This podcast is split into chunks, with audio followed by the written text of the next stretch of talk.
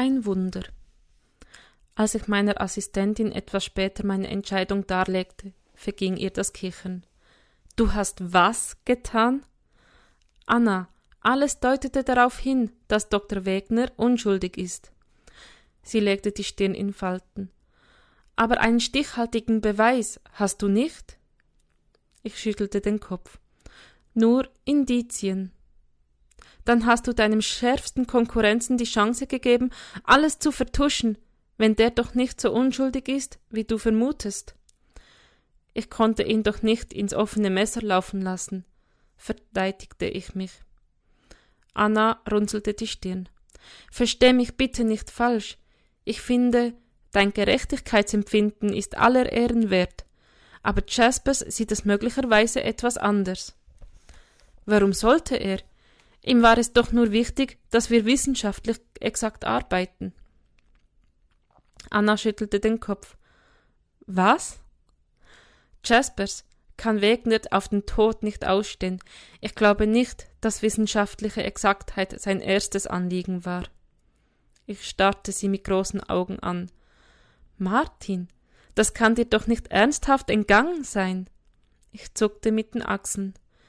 Es war mir entgangen, und zwar komplett. Nun ist es ohnehin zu spät. Der Drops ist gelutscht. Anna lächelte schmallippig.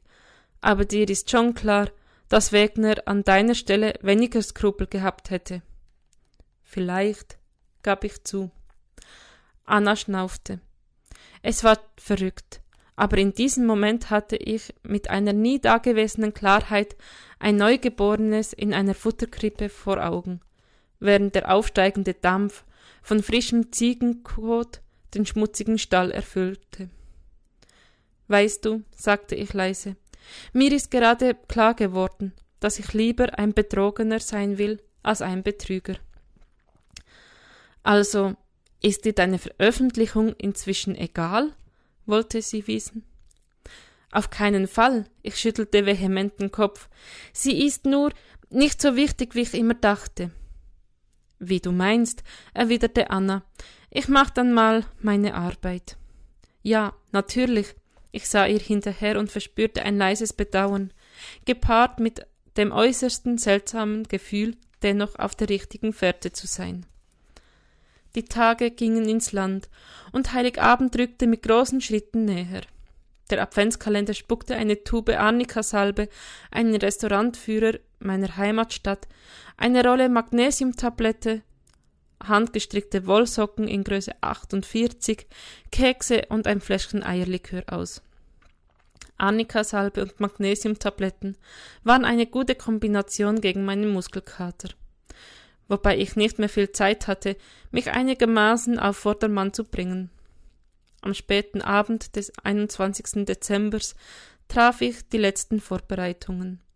Ich nahm mein Smartphone und eine Packung Pflaster mit ins Bad. Nach dem Zähneputzen präparierte ich mich heimlich und kroch ins Bett. Gute Nacht, Schatz. Nacht, war die Antwort meiner Frau. Ihr Sprachzentrum war bereits im Tiefschlaf. Der Rest würde erfahrungsgemäß in wenigen Minuten nachfolgen. Ich war, wie ich offen zugeben muss, ein bisschen aufgeregt. Mein Plan konnte auch grandios scheitern, und ich war noch gar nicht müde, was unweigerlich zur Folge haben würde, dass ich morgen früh alles andere als fit sein würde. Bis 1.37 Uhr tat ich kein Auge zu. Ich wusste das sehr genau, da ich alle paar Minuten auf die Uhr schielte. Eine Vorgehensweise, die natürlich wirklich eine Vorgehensweise, die nicht wirklich dazu beitrug, schneller einzuschlafen. Natürlich war ich mir der Irrationalität meines Handelns bewusst. Das änderte bedauerlicherweise nichts daran, dass meine Instinkte mich immer wieder dazu antrieben, nach dem Wecker zu schielen. Irgendwann schließlich übermannte mich die Müdigkeit. Ein unangenehmes Vibrieren auf meiner Brust riss mich aus dem Tiefschlaf. Im ersten Moment glaubte ich einen Herzinfarkt zu erleiden, und ich fuhr so rasch hoch, dass mir ganz schwindlig wurde. Die Panik in Panik wollte ich nach Svenjas Schulter greifen und sie wachrütteln.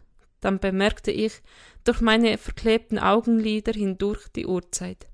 6.30 Uhr. Der vermeintliche Herzinfarkt war bloß der Vibrationsalarm meines Smartphones gewesen. Ich tastete unter dem Schlafanzug nach meinem Handy und schaltete es aus. Dann taumelte ich aus dem Bett und versuchte so leise wie möglich das Schlafzimmer zu verlassen. Gerade als ich die Tür schließen wollte, ging der dämliche Alarm wieder los. Die Vibration übertrug sich auf die Türklinke. Oh nein, Svenja bewegte sich im Bett. Hastig drückte ich die Türe zu und lauschte mit angehaltenem Atem. Nichts. Zum Glück. Erleichtert schlich ich mich ins Bad. Als erstes musste ich mich vom Handy befreien. Ich schaltete das Licht ein und zog mein Oberteil aus. Die Augen gegen das grelle Licht zusammengekniffen, starrte ich in den Spiegel. Es war alles in allem kein schöner Anblick. Offenbar hatte ich den dringenden, erforderlichen Friseurbesuch zu lange hinausgeschoben. Meine durch den unruhigen Schlaf geformte Frisur erweckte den Eindruck, als wäre ein Iltis auf meiner Schädeldecke verendet. Zudem sah es so aus, als hätte ich mir Smoky Eyes geschminkt. Allerdings nur unter den Augen, direkt um die erkennbar geschwollenen Tränensäcken herum.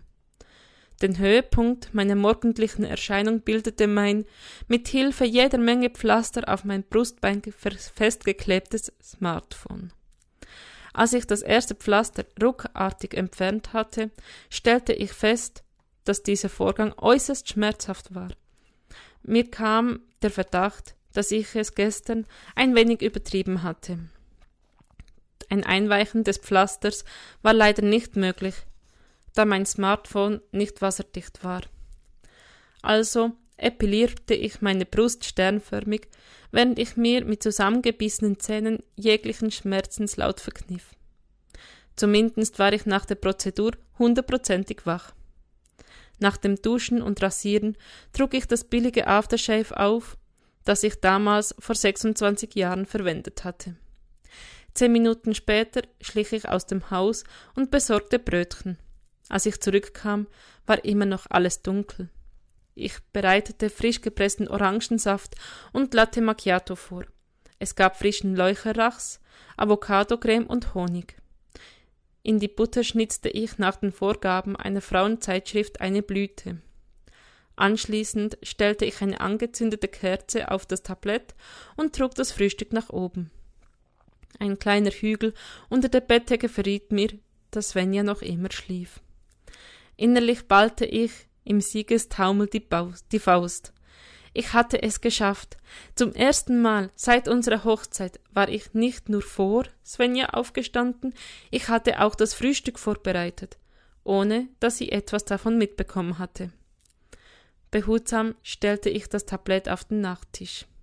Svenja? flüsterte ich. Eine Art Grunzen kam unter der Bettdecke hervor. Schatz! Behutsam legte ich meine Hand auf ihre Schulter. Was denn los? Brummte sie unwillig. Ich flötete ihr ein Guten Morgen zu und zauberte ein Lächeln in mein Gesicht. Was? Wie? Bin ich zu spät? Svenja schreckte hoch und stieß mit ihrem Hinterkopf gegen mein Kinn. Aua! Alles gut, sagte ich. Heute ist Samstag. Du kannst noch liegen bleiben. Warum wächst du mich dann? maulte Svenja und rieb sich den schmerzenden Hinterkopf. Ich hab dir Frühstück gemacht. Frühstück? Meine Frau blinzelte mich verständnislos an. Wieso Frühstück? Äh, zum Essen? erwiderte ich wenig originell. Svenjas Blick wanderte von meinem Gesicht zum Tablett und dann wieder zurück. Ich habe erst am 21. Mai Geburtstag.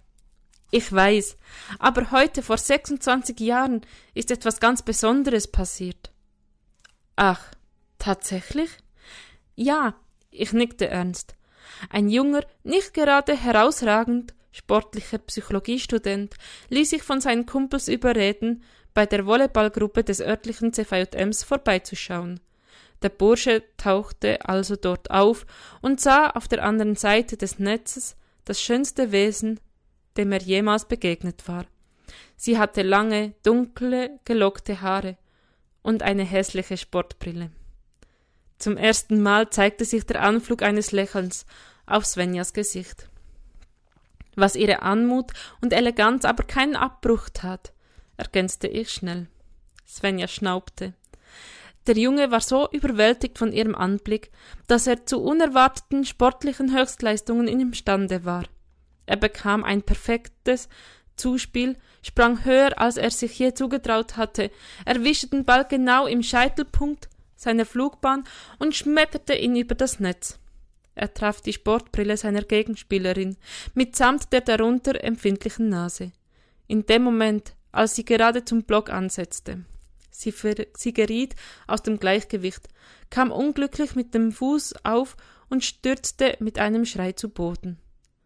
Daraufhin richtete der junge Student zum ersten Mal das Wort an dieses bezaubernde Geschöpf und sagte Oh Scheiße, hat's wehgetan? Woraufhin das engelsgleiche Geschöpf erwiderte Nein, du Vollpfosten, ich mach gerade Dehnübungen. Sie versuchte aufzustehen, was mit dem verletzten Knöchel jedoch misslang. Daraufhin hechtete der junge Student unter dem Netz hindurch, fing sie auf, bevor sie erneut stürzen konnte, und trug sie zu den Waschräumen. Sie kühlte ihren Fuß, und die beiden unterhielten sich, und die junge Frau revidierte ihren ersten Eindruck. Nach einiger Zeit, brummte Svenja. Zumindest so weit, dass sie sich in eine Pizzeria einladen ließ.